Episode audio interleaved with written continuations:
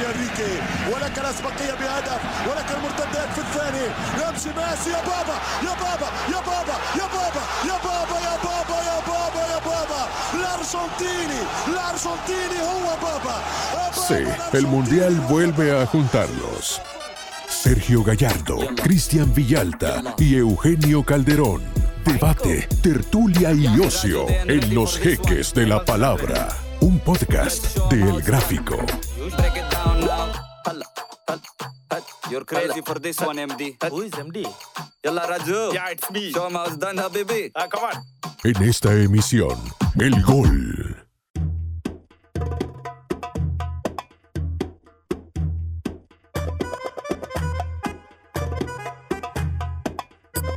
Buenos días, buenas tardes, buenas noches, no importa la hora a la que usted se enchufe, se sintonice con este podcast. Gracias por acompañarnos en el segundo episodio de Los Jeques de la Palabra, un podcast del gráfico para ir calentando motores de cara a la Copa del Mundo de Qatar 2022. El señor Eugenio Calderón, don Sergio Gallardo, un servidor de ustedes, Cristian Villalta, una producción del gráfico con el gran Luigi Pirandello, bárbaro, directamente desde Roma, Italia, y también el señor Samuel Martel. También para ellos un saludo. ¿Qué tal, mi estimadísimo señor Gallardo? ¿Cómo le ha ido? Me, me ha ido muy bien, muchas gracias, aquí con la fiebre mundialista, incluido Panini. Eso, muy bien. En- enfervorizada. Cabal.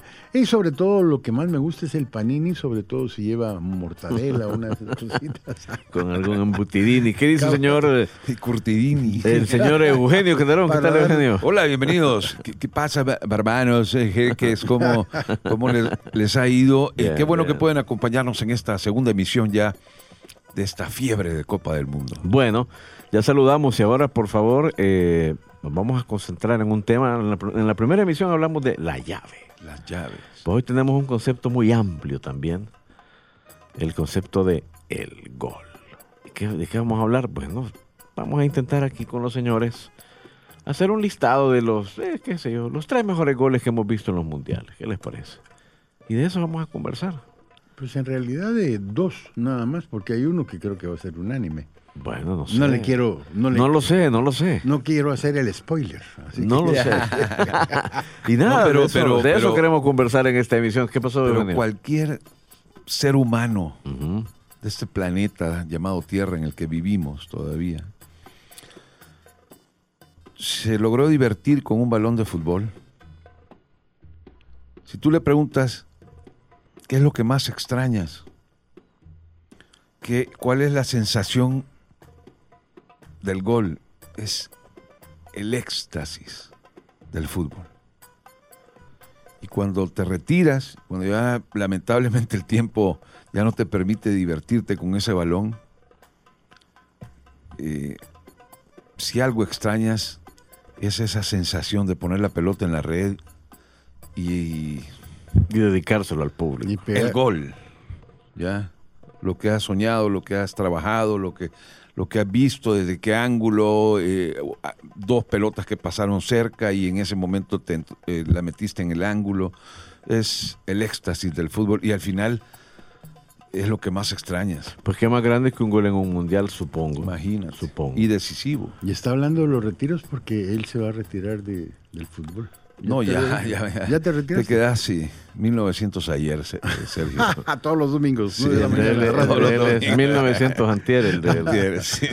Pues nada, la verdad es que sobre eso quiero que conversemos. eh, y pues no sé, en esa lista de entrada, ¿usted quiere- quisiera meter algún gol que no sea el del spoiler? Que yo creo que hay un gol que sabemos que va a estar ahí. Pero la cosa son los otros goles. Sí, la cosa son los otros La cosa goles. son los otros goles. Porque hay, hay variedad.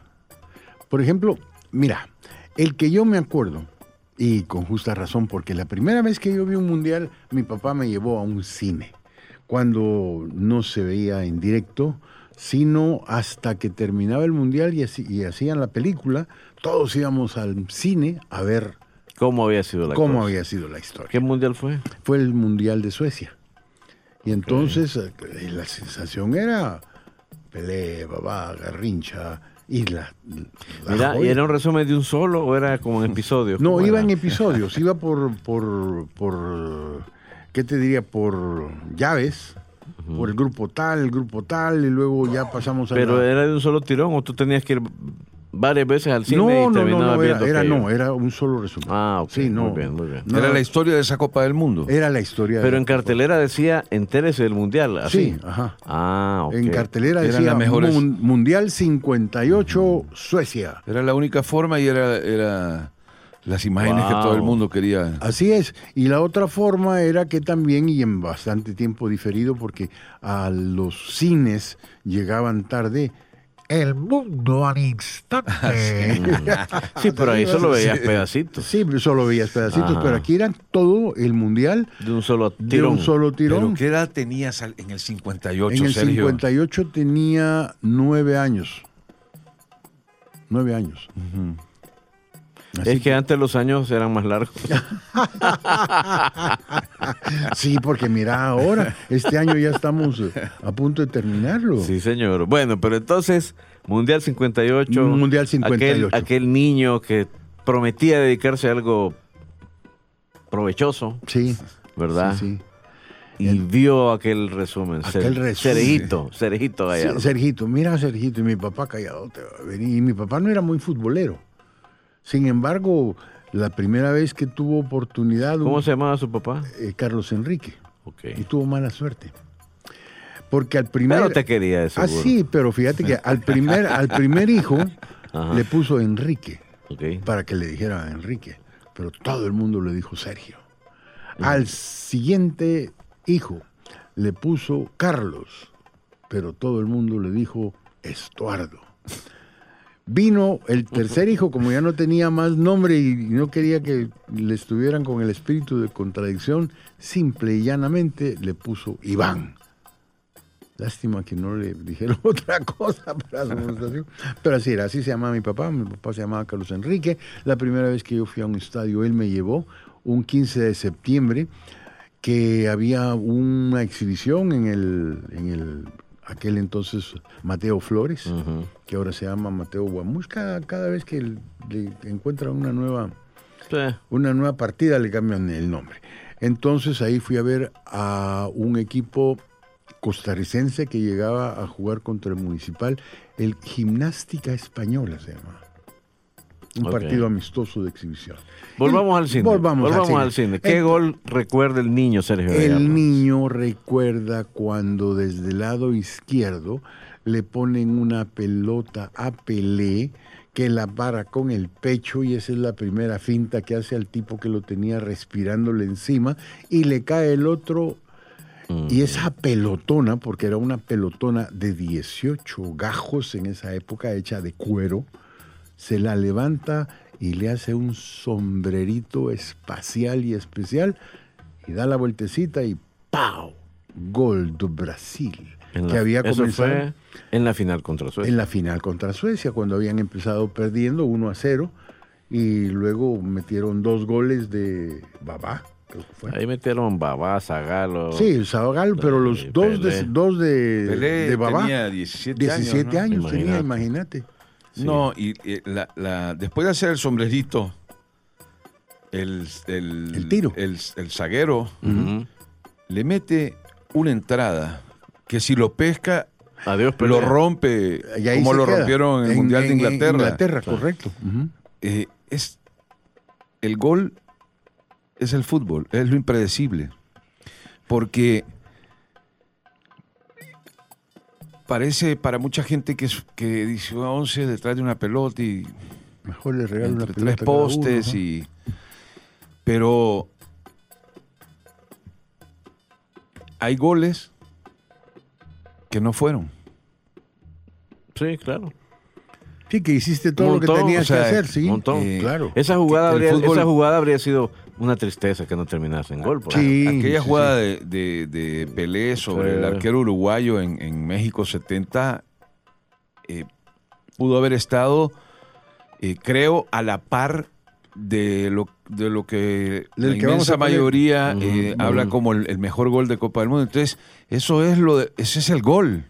Tú dices, ya lo tengo, pa, y O sea, Eh, Y no, y no fue, Y no sí. Ah, bueno, entonces Sergio, mete ese, mete ese gol. Mete ese gol, Pelé. Un gol famosísimo. Sí. Un gol en blanco y negro. Yo no ese gol, no sé Claro. si alguien ha podido verlo a colores, creo que no. No sé, no- debe haber una copia ya restaurada eh, con- en colores. Sí, afortunadamente. pero yo no lo he visto en colores. Yo lo vi en blanco y negro. Porque Yo- Brasil jugó ese partido de camisa azul y calzoneta blanca. Vea.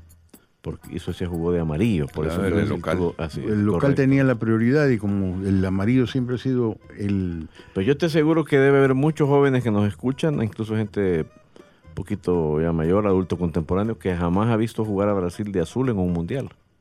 Y creo que hay No, otro montón que no han visto jamás ese gol. ese Ah, golazo. también. Pero sí, Brasil, decime, Brasil jugando de azul no es muy habitual. No, para nada. La canariña es la que siempre vemos Sí, en los mundiales. de ¿verdad? azul, ah, de La azul- verde de azul- amarela No y recuerdo, canarilla. pero de azul no perdió también de manera catastrófica en Brasil. En el último mundial realizado por los, ca- por los brasileños. Contra Alemania, no, Sí. contra Alemania jugó de amarillo. Mm, Yo le vi de azul contra Suecia, creo, en el Mundial de Estados Unidos, de haber jugado un 94. partido de azul, sí. sí. Pero no es, no es frecuente, No. pues, no es frecuente. Entonces ese gol que dice Sergio- verde. Brasil En blanco- jugó de azul. Sí, de azul y en blanco y negro. Correcto. ¿Y usted, señor Calderón, qué gol quiere de entrada meter así en la lista? No, ay. Pero elija uno, mire cómo lo contó el señor Gallardo, nos llevó ahí al, Al cine. yo- al cine, sí. nos dimos un paseadito, un Yo tendría que, por el Mateo sí, Flores. tendría que regresar al Mundial Hasta me acuerdo en el cine que fui, En se llamaba 1950. No, no, no. Tampoco. ¿Por qué No, me sí. volteas a ver así, serio? No, porque Si en esa no- época vos no tenías uso de la razón, al igual que ahora. Bueno, ah, ok, buena, corre- buena En eso corrección. coincidimos plenamente. Eh, goles. Pues yo eh, recuerdo, eh, creo ya con cierta razón futbolera, eh, desde, desde el Mundial de Alemania 1974. Terrible fans de, de Cruyff y de esa naranja mecánica que como el gol que no fue, ellos debieron ser y no fueron sin quitarle mérito a una Alemania que también dominó con aquel fabuloso Bayern, fueron los dos equipos que dominaron la élite, el Ajax holandés y el... Y, el, eh, y en, en cuanto a goles, te digo, otra vez la magia del fútbol, ¿no? El cabezazo de Pelé que le saca Gordon Banks. eh, Ay, la paradona esa. es, es- es Pero ese no fue bueno, gol, no fue Esa, esa va a estar en otro programa, Sí, creo ese yo. debe estar en otro programa. Pero por ejemplo, no deja de impresionarte el éxtasis de los italianos en la final del 82 en el Bernabéu con aquel gol cruzado que le pega de manera extraordinaria al borde del, del área.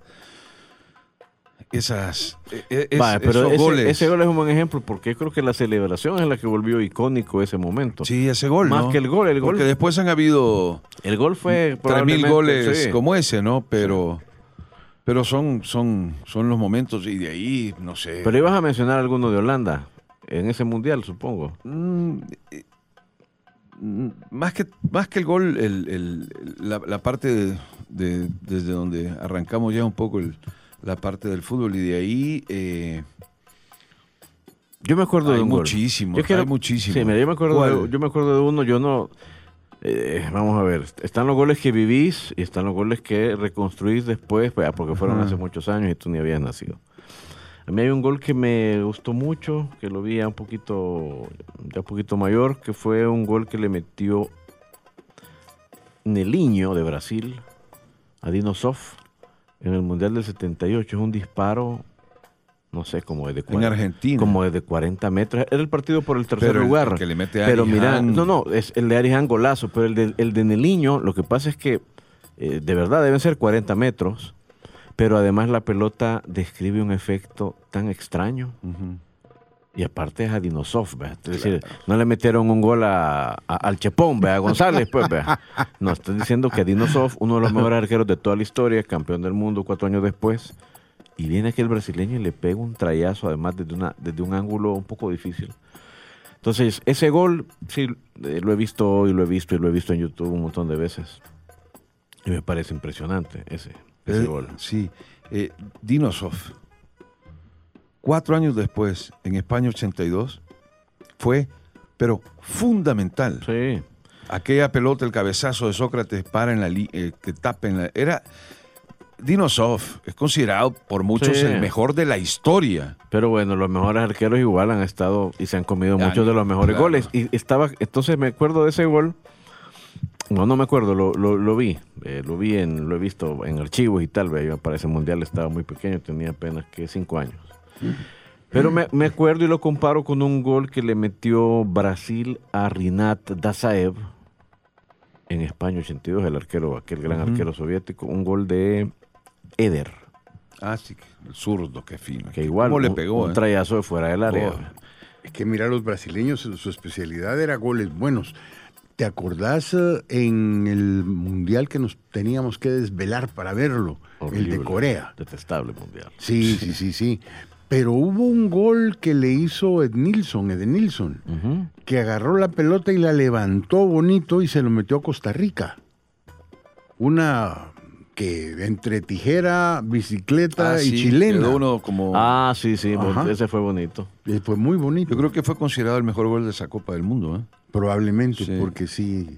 Fue un- Pero- un, triunfo brasileño 5-2 creo que fue. Sí, o- pero es un gol que queda un poco olvidado por... Si no es una fase decisiva y si no son dos potencias, eh, de Ahí repente está. como que uno... Has, has dicho Ajá. dos verdades. Uno, fase decisiva. Dos, una potencia. Porque hay un gol que si vos no te pones a revisar todas las cosas, lo que vas viendo es, es cierto, o sea, aquí estaba el gol, que era, lo hizo un árabe. Ah, claro, Ah, sí. un gol que le hizo eh, al Oguairán, se llamaba ese Sí, árabe, se lo metió a, Hol- a Holanda. México 86 fue eso. A Holanda en... eh, a Holanda en...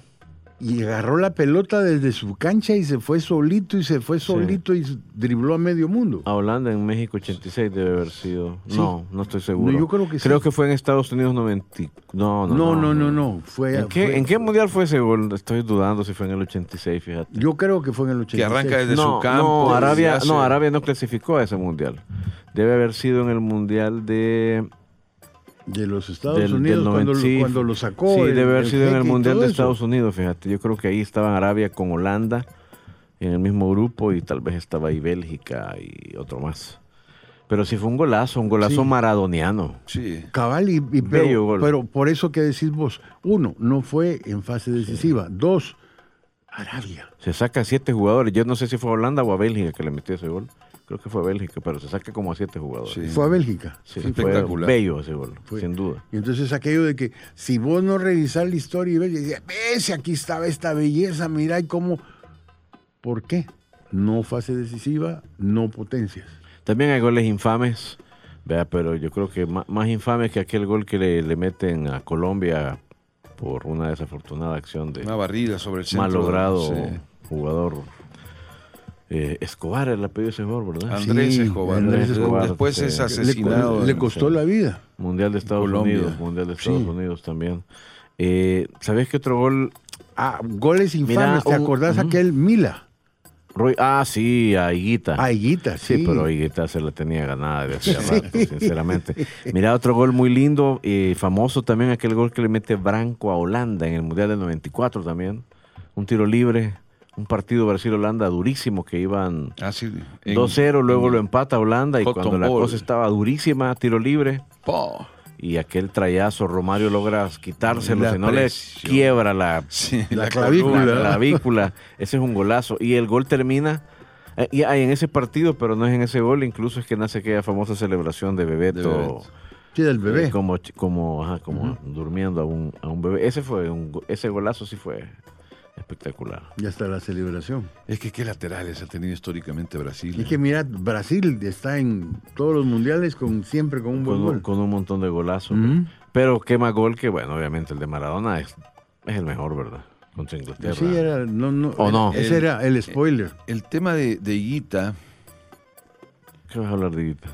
eh, es uno de los grandes ejemplos de cómo un jugador tiene que saber perfectamente bajo qué escenario está. Porque si Higuita hace eso, pero Colombia estaba ganando el partido 3 a 0 y faltan 8 minutos, nadie se acordaría, hubiese pasado como un gol más, un error. no en la trascendencia que después tuvo, ¿no? Una, Sí. una Colombia que se había ilusionado, no le había ganado a nadie, ni, ni aquel Milán de Arrigo Sacchi le había logrado ganar a esa Colombia, que llegó al Mundial con cartel eh, para cosas grandes, ¿no? En su historia, así como lo más grande. Hacen- Después se acuerdan cómo hizo el famoso escorpión En Wembley. En Y en Wembley y en muchos otros lados. En un partido amistoso, Claro. en el que no estás en una Copa del Mundo. Es uno de los ejemplos de, de en qué escenario estás, en qué hay que, minuto, hay- bajo hay que qué saber res- cuándo. Claro. Sí, hay que Claro. ser, sí, hay que, hay que Es ser, como hay que aquello- ser ubicado. claro, es, como, es como estás en el minuto 89, estás definiendo una Copa del Mundo y se para eh, tu jugador y quiere hacer el gol al- y cobra un penal a Lopanenka. Uy. eh, Hay que ser loco como Abreu Sí. para intentarlo. para y, y- o y sea, salir bien dices, librado. Oye, te, te Abreu. jugaste eh, tantas cosas por qué tal el arquero se queda en medio y te lo tapa. O sea, eh, eh, son ejemplos de, de los escenarios y los momentos en un partido. Ahora, el mejor gol de los mundiales, eh, estamos seguros que es el de Maradona a los ingleses, ¿verdad? Sí, definitivamente. Ese es el mejor. gol. ¿Usted dónde estaba cuando vio ese gol? Yo estaba aquí, si mal no recuerdo. Sí, aquí estaba. Aquí estaba y recuerdo que cuando regresó, porque mi amigo Morgan Bojorquez tenía la costumbre de siempre, siempre, siempre ir al mundial. Era su costumbre. Y esa vez que regresó, yo me sorprendí porque me dijo, mira, acompáñame, tengo que ir a recoger unas fotos. Y entonces fuimos a un laboratorio que tenía máquinas para que vieras también lo que habías hecho y si querías un acercamiento. Y no tenía el Morgan entre sus fotos una de la mano de Dios que fue hecha en ese mismo partido, pues, O sea, Morgan estuvo ahí a pie de cancha. a pie de cancha. Qué estuvo. bárbaro. Bueno, no estuvo, estuvo con una buena cámara Ya. a la mitad de- de- del estrado. pues. Y por supuesto, ahí tenía la foto del gol, del, segundo gol. Del segundo gol. Además, yo creo que es de los más impactantes. Porque, por ejemplo, en mi, en mi experiencia eh, personal, eh, es un momento en el que el, el- el que está viviendo la Copa del Mundo, el, ah, eh, ¿se acuerdan esa guerra famosa, La de las Malvinas. triste, Sí, claro. guerra? Eh, que hacía alguien un chiste decía que, que- que- que los argentinos habían ido a una guerra, a una sola guerra en su historia y habían terminado subcampeones. Pero bueno, eh, en un momento, y además a mí me impactó mi padre porque fue un momento de enorme indignación. Con Inglaterra. Acordémonos que ese gol surge después de la, De la mano. ah, o sea, Sí. una enorme indignación así, pero terrible, en contra de los que manejaban los hilos.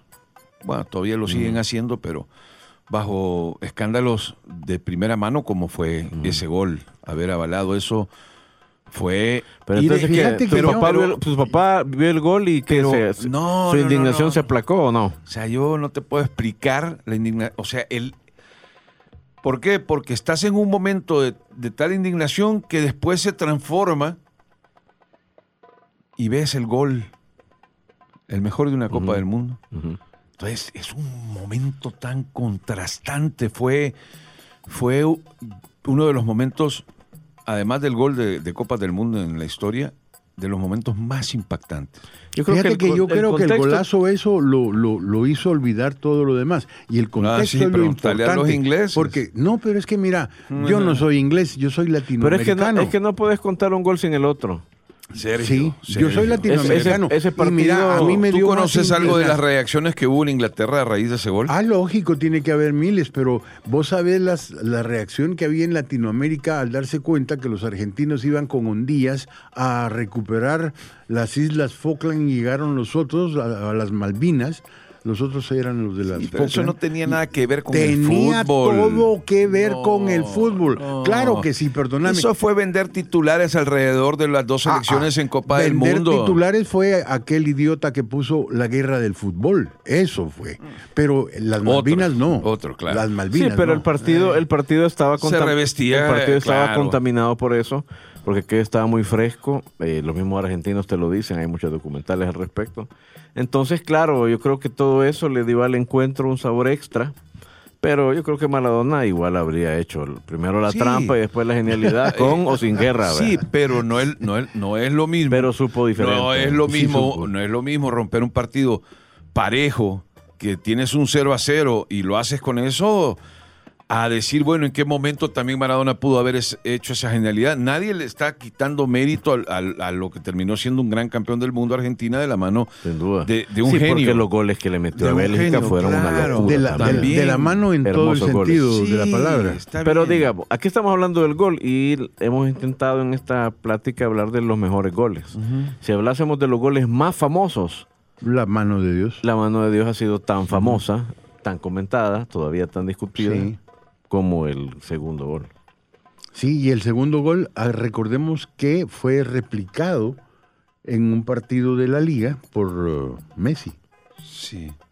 Sí, pero, Pero- como decía Eugenio, es que el escenario. Ajá, cabal. Pero, cabal. pero lo que yo quiero que lleguemos a dimensionar es que también fue una enorme decepción como ha sido para eh, Inglaterra, lo que es futbolísticamente Inglaterra y lo que es ya futbolísticamente en ese momento Argentina, después de ser campeona del mundo del 78, bajo también argumentos y, sí, y pero cosas... también los ingleses. Va, eh, por, sea, es- por eso, y los ingleses con aquel gol y concurso todo. de infamias empatan. Pero, Sí, así pero y los- además de haber pero- agarrado a patadas tanto a Sí. los argentinos como a los Pero, uruguayos. pero va, despojémonos ya del- de, de los colores y de No que- podemos. Porque Argentina tuvo a Maradona. pero ¿qué querés que a ver, digamos, pues? a lo que quiero que dimensionemos es que ha sido también una de las decepciones más grandes porque eh, pongámonos nosotros del lado de si fuéramos ingleses, ¿no? No somos no, no ingleses. somos ingleses, Vaya, es no lo que te digo. Entonces, y a mí no vamos- me importa, yo me alegro que lo metieran. Sí, entonces, por el lado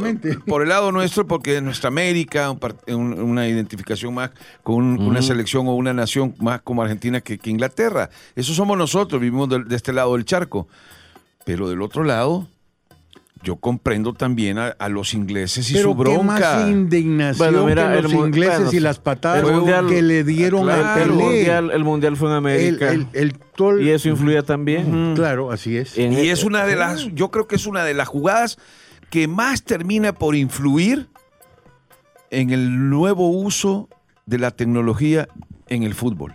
Bueno, para que no, no, no existan. Eso esas es, otro- cosas. es otra plática. Pero lo cierto es que el segundo fue probablemente el mejor gol en la historia de los mundiales. Mucha gente sí lo cree. Y el otro fue el y más el famoso. primero ha sido una discusión que no va a terminar nunca. Y una del- uno de los mejores relatos de un, de un gol. Así es, por Ah, supuesto. sí. Sí, porque el gol sin el relato. El no, barrilete. pero, pero que, el barrilete se, sí, cósmico. se, se- se le erizaba la piel a cualquiera, es impresionante.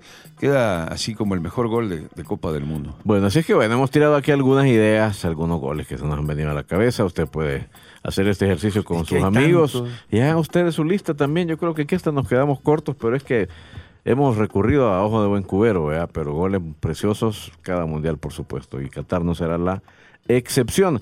Vamos a dejar hasta acá la charla y regresamos con eh, otra sección.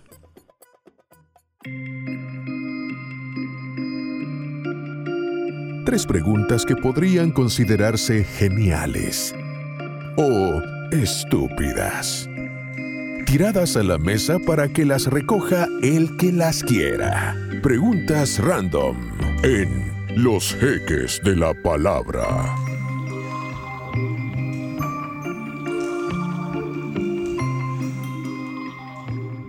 Bueno, ahora vamos con nuestra sección Preguntas Random. Y la idea es pues, tirar aquí una pregunta un poco salvaje y ver qué dicen aquí los señores. Este, no sé si tienen ustedes alguna. Yo ahí tengo apuntada una que les quiero hacer, pero antes no, no quiero sonar agresivo ni abusivo, así que si tienen ¿Por qué? alguna- No, yo le cedo. Gracias. Abusividad, Bueno, ya estoy entonces de acostumbrado. inmediato, Ya estoy mire. acostumbrado. Mire, aquí lo tengo, dice. Sobre todo el bullying que siempre solía hacerme. Oiga. Antes. Ah, antes. Ahora Ah, he es que- cambiado. Es que, ahora ya no, ¿qué no. pasó? No me enteré de esa cumbre. ¿Sabes? o de No, esa- no, sa- ¿querés ¿A que te dónde diga? fumaron la pipa de no, la en paz? ningún para- lado. Ah, Lo único que para que se haya desaparecido cambiaron el los bullying. horarios y entonces ya no coincidimos. Pero aquí estamos, aquí estamos y yo no le estoy haciendo no, bullying. no, no. Oigan, la pregunta que tenemos aquí es ¿cuál ha sido su compañero favorito para narrar o relatar? Ups. Ta, ta, tan, ta, tan. Bueno, y si no han tenido ninguno, pues también pueden decirlo, la verdad es que. Bueno, ¿quién empieza? Eh, sin, sin, sin, sin ser hipócrita, en mi respuesta, eh, Sergio Gallardo. Ah. Nunca narraste y relataste con Sergio. No, jamás. Así que, Hemos, hemos Mentira comentado. absoluta. Hemos comentado. Thank God. señor Gallardo, ya que veo que allá van a mentir, ¿eh?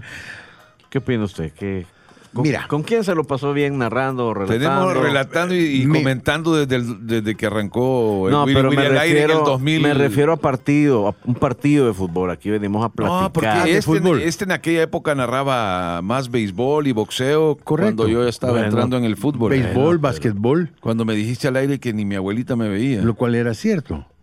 Porque mi programa era cadena nacional. Bueno, Y señor vos eras, Gallardo, un, eh, resístase vos a eras la- un pavo real pretencioso. ¿Cuál era la pregunta, señor Villalta? Mira, mira. Repítame la pregunta, ¿cuál ha sido su narrador, relator, compañero de Uh, fórmula? Sergio ha tenido mucho más que favorito. este servidor, ¿eh? Sí, pero acordate que la mayor parte de veces yo no narraba fútbol. Eh, yo pocas veces narré fútbol porque yo era encargado de narrar cualquier cosa que los otros no podían. Y como había muchos en- Universo.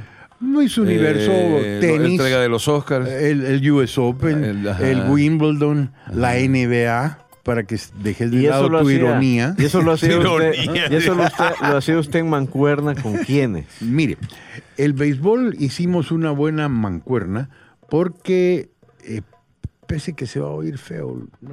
Pero Ramón Rodríguez apre- aprendió mucho conmigo. Así. Sí, y al final llegamos a ser una buena, buena pareja haciendo béisbol. Ahora, Vos aprendiste también mucho de Ramón. sí, cómo soportar a insoportables. No. Pero, Sí. pero, pero no Sí, entrenó mucho. Sí. Bueno, que, ¿Qué, Ramón- narraron unos meses nada más o qué? No, es que, mira, tenía más que aprender Ramón que yo. ¿Por qué? Porque Ramón no era locutor deportivo. no. Era locutor Puedo comercial terminar. además. Ah, eso, Ah. eso. Cuando vino aquí a El Salvador, él se quedó gracias a Pepe Echeverría y a Lito Rodesno, porque él vino a narrar partidos, creo que era un centroamericano que había. Y él era el encargado de la parte comercial. Así como Umaña decía, adelante Umaña. Sí, pues mire, si usted quiere un buen traje, hágalo. Si Eso no era- se pierda los, je- los jeques mundialistas. Cabal, no, con sus maravillosos dúo de presumidos, porque el otro es buena onda. Ramón. Eh, entonces Ramón vino y tenía un vozarrón precioso. Sí. Linda la voz que tenía. Entonces lo cuentearon para que se quedara narrando. Y entonces con Lito y con eh, Cuerpo de Chucho, como le decían a, a- a Pepe, aprendió, aprendió a narrar. Porque él era locutor comercial. Ok. Entonces luego lo llevó Montes, lo llevó al canal y dijo, hey, mire, aquí tengo un nicaragüense de experiencia y que no sé qué. De buena la- voz. La vocerrón que tenía. Entonces dijeron, va, pongámoslo al ¿Cuál lado". era, ¿Cuál era su principal virtud para hacer equipo contigo? Eh, Mira, Fue decisión de Montes que dijo, bueno, No, no, pero no, Montes lo lle- Montes lo llevó. Ya una vez, dijo, voy a ya una vez poner, voy a, poner a sí. Sergio a ver si aprende algo de Ramón, Bueno, dijo Montes. no, no, el único que podía decir eso era Ronald Calvo. Porque Montes, Bueno, bueno, bueno, enfoquémonos. Montes ¿Cuál lo- era, cuál era el, el, eh, el feeling fundamental ahí para poder narrar béisbol, por ejemplo, con alguien? Mira, que él hacía lo No que... habían otros. Lo que... Ay, Bueno, eh, ignórelo, por favor. Qué, qué tipo más Sí, sí, sí. odioso. Sí, detestable. Ah, entonces, Es que ustedes fueron los que arrancaron, Sergio. Fuimos los que arrancamos y lo hicimos muy bien, te voy a decir. Yo no estoy diciendo lo si lo hicieron hicimos bien no. bien que yo recuerdo que una vez llega Leonardo Heredia muerto de la risa y me dicen, asombrate. Ajá, porque fíjate que ayer estábamos viendo el partido de béisbol con Bebé Solano, era su pareja. Y entonces Bebé era experta en publicidad y toda la cosa, buenísima como impresora, con Alger Impresores, y entonces le dijo, mira, qué buenos esos que están ahí, en la primera serie mundial que la hice con Pepe Echeverría. No, no, no, no, no, no. Fue con el, espérame, el chamaco, Alf- chamaco creo que era. Chamaco Alfaro. Con el ¿no? chamaco, sí. Con el chamaco Alfaro. Sí, la primera serie mundial. Porque la primera serie mundial que yo llegué, yo era un DJ, entonces Ronald Calvo me tuvo un poco de desconfianza y dijo, no, mira, pongámosle a un locutor de verdad. Y me pusieron Al a un chamaco locutor de Alfaro. verdad. Pero el chamaco sabía algo de béisbol. Sí, ¿Sí? sí. Pero bueno, don Sergio. Bueno, la cosa es que con el Ramón nos complementábamos bastante bien, porque aquel, aquel era como que si fuera la cabalgata deportiva Gillette, la inolvidable, eh, que agarraba y decía, ahí está en la lomita, se concentra, hace los... se respira pero- la tensión en el no, aire. Pero Ramón viajó a trabajar con franquicias en, en las grandes ligas. No, él no viajó, No. él no viajó a... Él compró un derecho para narrar los partidos de los Padres de San Diego. Ok. que lo bueno, hizo pero, la- pero, la- pero allá. entonces digamos que se complementaban. Sí, fue, fue muy buena pareja, te voy a decir. Bueno, ese fue el mejor entonces. Y Yo, yo creo que sí fue bueno. Ahora, en fútbol, cuando narré fútbol, o mejor dicho, lo comenté, eh, tuve una pareja simpática narrando fútbol italiano en la mañana en Canal 12 con Rodrigo Arias. Ajá. Ujú. Yo narraba y él comentaba porque él tiene un bagaje increíble para, para, para esas cosas. Uy, En la sí. serie. Un, un muy, un muy joven Rodrigo Arias. Sí, muy joven Rodrigo Arias, que después al tiempo, yo lo había llevado a trabajar, él trabajaba conmigo con eso y también estaba en cómo quedaron. Y entonces un buen día me dijo, eh, mire, yo lo siento mucho, tengo que decirle a usted que, que me voy, no porque, porque esté a disgusto, pero no estoy en lo que a mí me gusta. Ok, Rodrigo, si es así la cosa está bien, ¿y a dónde va? Voy a la prensa gráfica porque voy a escribir. Y la ironía del caso Y escribió bastante. Sí, escribió bastante, pero la ironía del caso es que cómo terminó Ujú. de productor de televisión en las cadenas eh, hispanas fuertes Ujú. cuando había dicho que eso no le gustaba, mira. Ya o sea ves. que Villalta te lo quitó de la empresa y se lo llevó él. No, no me lo quitó, fue una decisión que tomó aquel, lo cual era, era, estaba en su libertad, pues. Uno, si hace algo, lo tiene que hacer con pasión. Y en esa época, para Rodrigo no había ninguna pasión en narrar. Y subrayo narrar, porque sí había una pasión en ver, Claro, en en conocimiento. describir. Correcto. Correcto, muy bien. Entonces Ramón Rodríguez. Ramón Rodríguez. ¿Y usted, señor, ha tenido algún compañero de fórmula en sus narraciones o relatos que diga, fue mi partner? Yo tengo muchísimas anécdotas.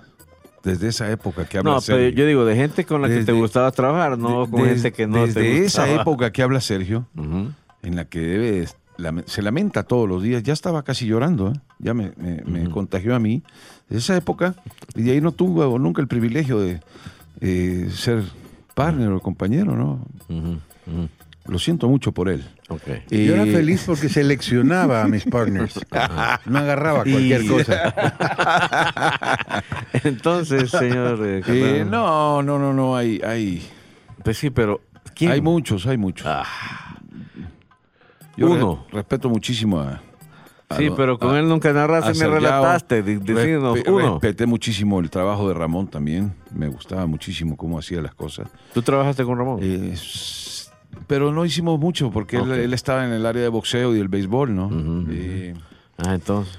trabajé con Saade Torres también, que Ah. digamos fue con el primero que, que, que relaté el Mundial de Italia 90. Y eh, trabajé mucho con, con Carlos Aranzamendi, también, que aquel relataba, yo pasé ya al área de, a la zona de- Ok. de, de comentarista.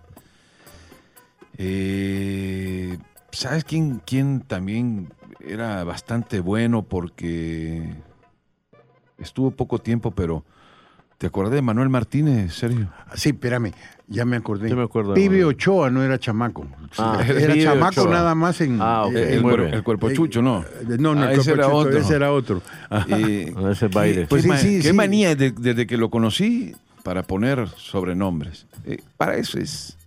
Para eso nadie le gana. Pero el, caía el bien. niño, el niño que fue a ver el Mundial del 58, sí, sí, de sí. Suecia, allá al, al cine con su padre. Con su papá. Eh, no, me he divertido con mucha gente. Me he Pero, divertido muchísimo. pero ¿a quién subrayaría? Sergio mencionó a Ramón como la persona con la que más disfrutó. Pues no sé, eh, pues yo lo hice con, con mucha más gente, ¿no? No, No voy a mencionar que usted quiere. No, yo no del estoy... cual eres el fan número uno, no te lo voy a mencionar. estoy- ¿Por qué- ¿Y por qué te negaste si hiciste una pareja simpática con Con- Roberto? ¿Con cuál, Roberto? Flores Pinto. eh, Trabajé mucho con, con Vilanova, trabajé mucho con, Ah, claro. con, Sí. con Jaime Vilanova, con... Y hay otros que no.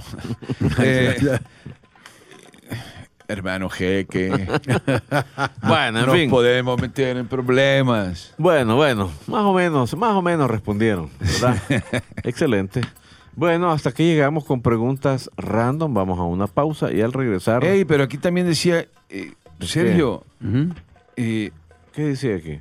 eh, Ah, sus ídolos. Sí, pero tal vez no ídolos, pero eh, ¿a quién han admirado en la profesión en el tema de Ajá, narrar y relatar? ajá, pero decime un nombre rápido, por José favor. Ramón Fernández, Ok, muy bien. ¿Y usted, señor? Salcedo, colombiano. Excelente. ah, el de televisión alemana. Con Sí. Salcedo hablamos el año, Ah, el sí, año pasado, sí. alcanzamos a conversar. Pero con murió él. después, ¿no? Sí, Sí, falleció. murió, murió. Un Ese hombre genial. clase. Un Sí, hombre genial. Porque él, llegó y se inició en juegos de entretenimiento No, y en tiene, televisión, sí, no, y tiene- pasó él- al no, fútbol. tiene toda una No, historia no, no, no, no. Él, sí. él estaba en la Deutsche Welle y tenía que hacer un montón de cosas para la emisión en español, entre ellos Telematch, Sí. el fútbol ballet, ¿no se acuerdan ustedes? Sí, Y sí, también los Fútbol partidos ballet. de la Bundesliga. Y entonces yo fíjate que siempre creí que yo no imitaba a nadie ni nadie tenía como modelo, pero así como eh, dijeron que George Harrison había hecho un plagio de My Sweet Lord y después el juez le dijo, no, mire, eso fue un plagio subconsciente. Así tal vez le agarré un montón de cosas a Salcedo. Sí. Por aquello, yo después me di cuenta, ahí va la Garza Cooper, el trocito y... Cafetinto, Harvey. Ajá, Caperucita. Roja, Rummenigge. y aquel, toda la, la pulga. Sí, sí, sí. Entonces dije, Era genial.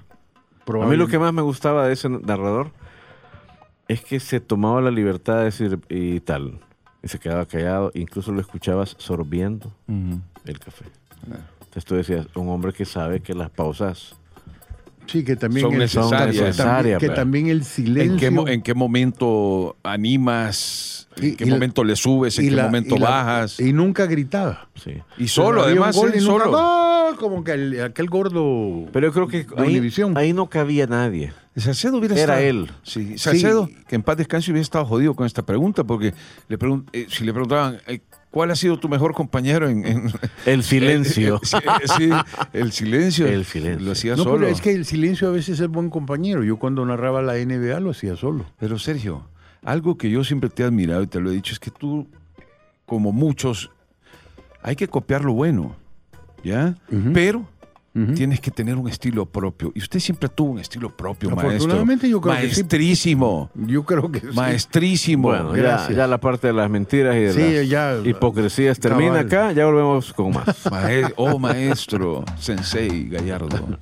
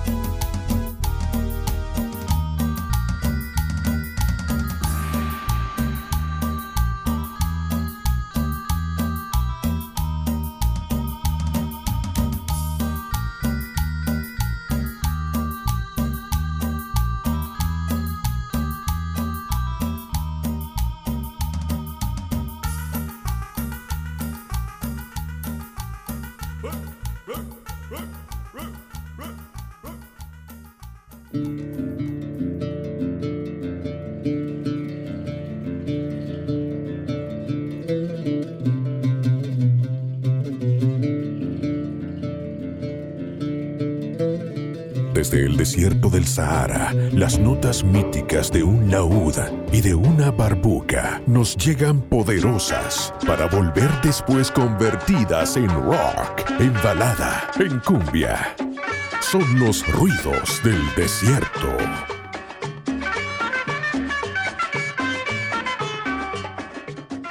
Bueno, aquí estamos de vuelta y vamos con la sección Ruidos del Desierto. Y seguimos buscando música que de alguna manera aborde el mundo árabe o aborde la cultura musulmana.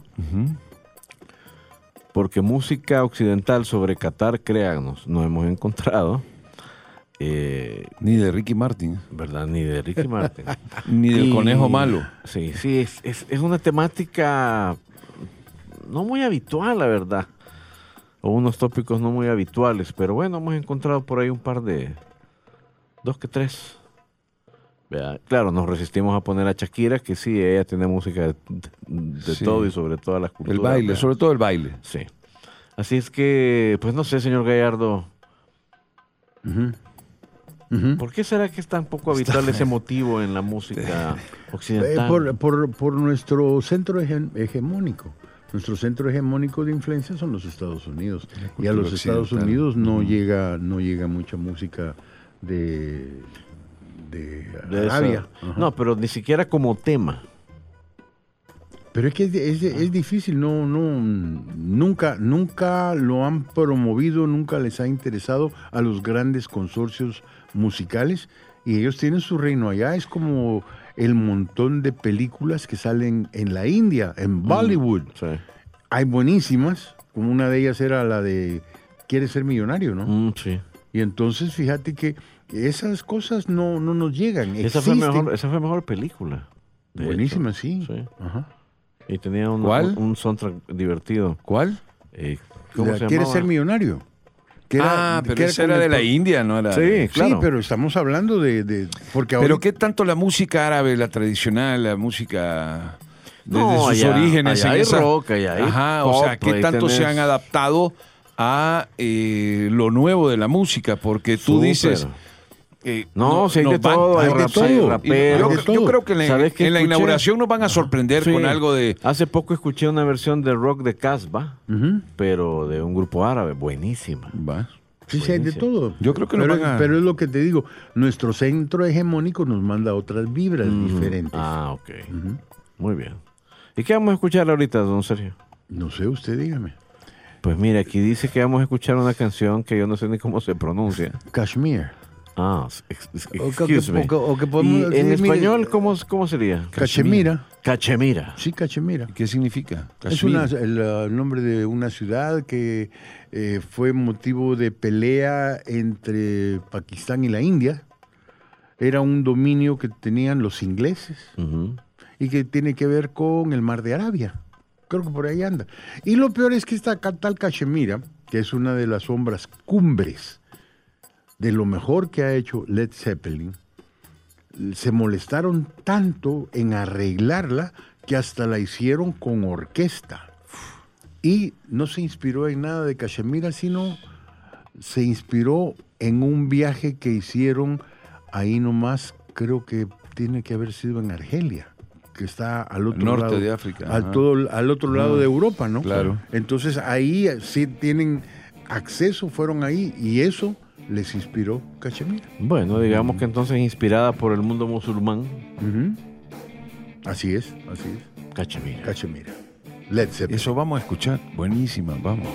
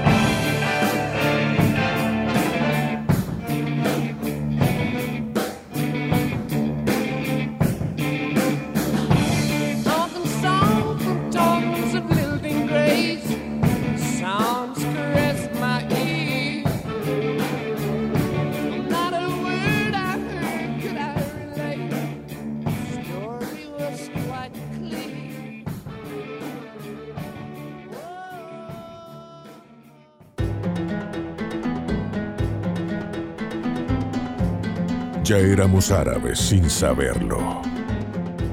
Las pistas están entre nosotros, en lo que hablamos, respiramos y comemos.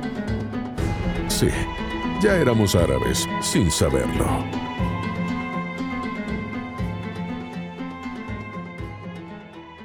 Bueno, aquí estamos una vez más. Este, vamos a una nueva y última sección de esta emisión.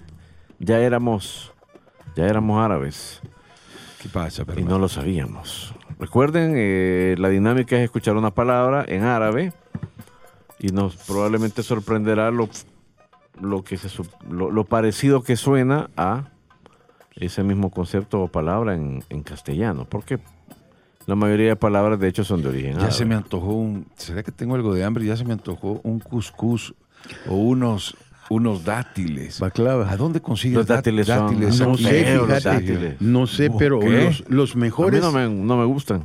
que los dátiles. Uf, Los has comido ya se- secos, Sí. pero, pero, pero secos eh, mielosos. Sí, pero sí, no, no me han gustado. Híjole, a mí me encantan los dátiles e incluso me encantan los dátiles que están así tiernos, no secos. ¿Y, dónde conseguí dátiles? en el? Perú. Ah, sí, en por el- eso te digo, aquí en- no los En conseguís. el Perú porque hay una parte sí, pero aquí, desértica. aquí, ¿qué, qué, qué? Aquí viene que... Ya viene como confite. No, Sí. cabal, no, aquí lo que podemos... Naturales. Mamones. Son espectacular. Y naturales. Sí, a mí pues me sí, pero ¿y encantan, en a mí me encantan los dátiles. Me encantan. Y también está Mi la- proletario paladar Baj- no me ha bajlava, permitido sí. esos, Tu esos- esos manjares manjares de ustedes potentados. Sí, no, y mira, hay, hay palabras eh, árabes que se han eh, hecho Hay, al español. hay expresiones árabes.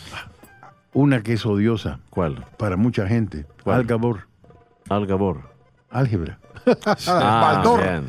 Ah, bien. Ha hecho la tarea, ya lo veo. Sí, sí, sí. ah, Y, y que conste que ese no lo hizo. Hay, hay un sabio que es eh, musulmán, pero nada que ver porque el que lo hizo eso fue un matemático eh, cubano. Ah, el álgebra de Baldor. Ajá. Claro, Baldor era cubano. Era cubano, sí. Entonces ahí está el- el- lo, de, lo de la tarea Algabor, álgebra. Mucha gente cree que el que salía en la portada era Bin Laden. Sí. Porque así de mal le fue con ese libro, ese libro terrorífico. Sí, te acordás. A veces me despierto soñando con el álgebra. Así, a mí, a mí me encantaba. Eh, Son pesadillas. A mí me encantaba. Todavía me puedo los casos de factorización y todo. Eh, pues es que el hombre No. es un espíritu de renacimiento. ¿Sabes qué frase del árabe Ajá. es muy es- se escuchó un par de veces en El Salvador? frase del árabe, Tony, no te lo robes. no sé cómo se dirá eso en árabe, pero a los dos les sonó familiar. Bueno, cambiemos, cambiemos la temática. Mira, mejor ah. salgámonos del, apuro. Escuchemos la palabra en árabe y vamos a ver si le logran ustedes atinar, ¿les parece? Vaya, dale. Vaya, escuchémosla pues. Úrsula Andrés. Le, voy, a, dar una, pista. Es el nombre de un animal. Escuchamos otra vez. Úrsula Krabi. Sí, tenés razón. Úrsula Andrés para mí, dice. Al natural. no, fíjate que no. No, no le atino. Escuchemos el significado, pues. Vaya. Oiga. Escorpión. Escorpión, ah. alacrán. Suena como alacrán. Escucha otra vez la palabra en árabe. Escuche. No. Oiga. Ujulakrabi. Imagínate. Alacrabi. Alacrabi. Ah. Imagínate Úrsula Andrés. ¿Sabes qué? De hecho, este, leí por ahí que las palabras del castellano que empiezan con ala. Son árabes. Muchas de ellas son árabes. Alacena, por ejemplo. Sí. Alacrán. Eh, Ah, pues de esa la No se me ocurre sí. otra. De esa la cena no, no se les va a ocurrir a los salvadoreños que, que van a ir al, al Mundial de Qatar, Qatar a a llevar pedir un para zancudo. Ah. Lleven algo más fuerte para alacranes. Sí, no, y más si se van a quedar en las tiendas de campaña esas árabes. ¿Y cuándo vamos a ir a la, cuándo vamos a ir a Una la, picada de eso, un ¿cuándo vamos- alacrán rojo ¿cuándo vamos-. ¿Cuándo vamos a ir a la disco? A la noche. Esa es- se empieza con ala. Otra. Así es que bueno, ahí escuchamos una nueva palabra. Este. Y pueden ustedes. Es capaz que este baladisco en Qatar en el Mundial, ¿eh? Pueden ustedes El niño del 58, don dedicarse, Sergito. Sergito. Sí, a la pueden, disco. pueden dedicarse ociosamente a escuchar otras palabras. eh, y se van a sorprender de cuántos de los, de los vocablos que ocupamos eh, diariamente son, son árabes españolizados. Un montón. Muy bien. Bueno, pues nada, hemos llegado al final de esta segunda emisión de Los Jeques de la Palabra. Jeque Sergito fue hoy. Sí, sí, comiendo uno de sus eh, eh, revueltitos de hoja de, de vid, de, de uva. De uva. Ricos, ricos. Pero eso no te lo da en el cine. ¿verdad? No, no, no. No, aquí hay en el Club Árabe en El Salvador Sí, ahí hay, hay. hay Ujú. muy bueno. Baklava. Buenísimo. No, es lo bueno de, de codearse con gente que va a esos clubes exclusivos, de verdad, para mí es un honor. Aunque nunca, Ah, sí. nunca he entrado ahí, pero... Otro, otro día te cuento de un opíparo banquete que tuve a las orillas del Mar Rojo en una tienda de campaña que tenía todas las mesas, que eran de bronce, pero en el suelo. Parecías Omar Sharif. Cállate igualito, sobre todo con el bigote que me cargaba. Sí. Bueno, murió en la pobreza, Omar Sharif. Sí. Tenía dos... Te acabas de hacer la lipo, ¿no? Tenía dos aficiones muy, tenía dos aficiones muy caras, pero de eso hablaremos en otra emisión de Los Jeques de la Palabra. Gracias a todos. Baja la jaula. Y hasta acá llegamos, parqueados en el oasis, a las sombras de las dunas. Hasta la próxima emisión de Los Jeques de la Palabra, un podcast de El Gráfico.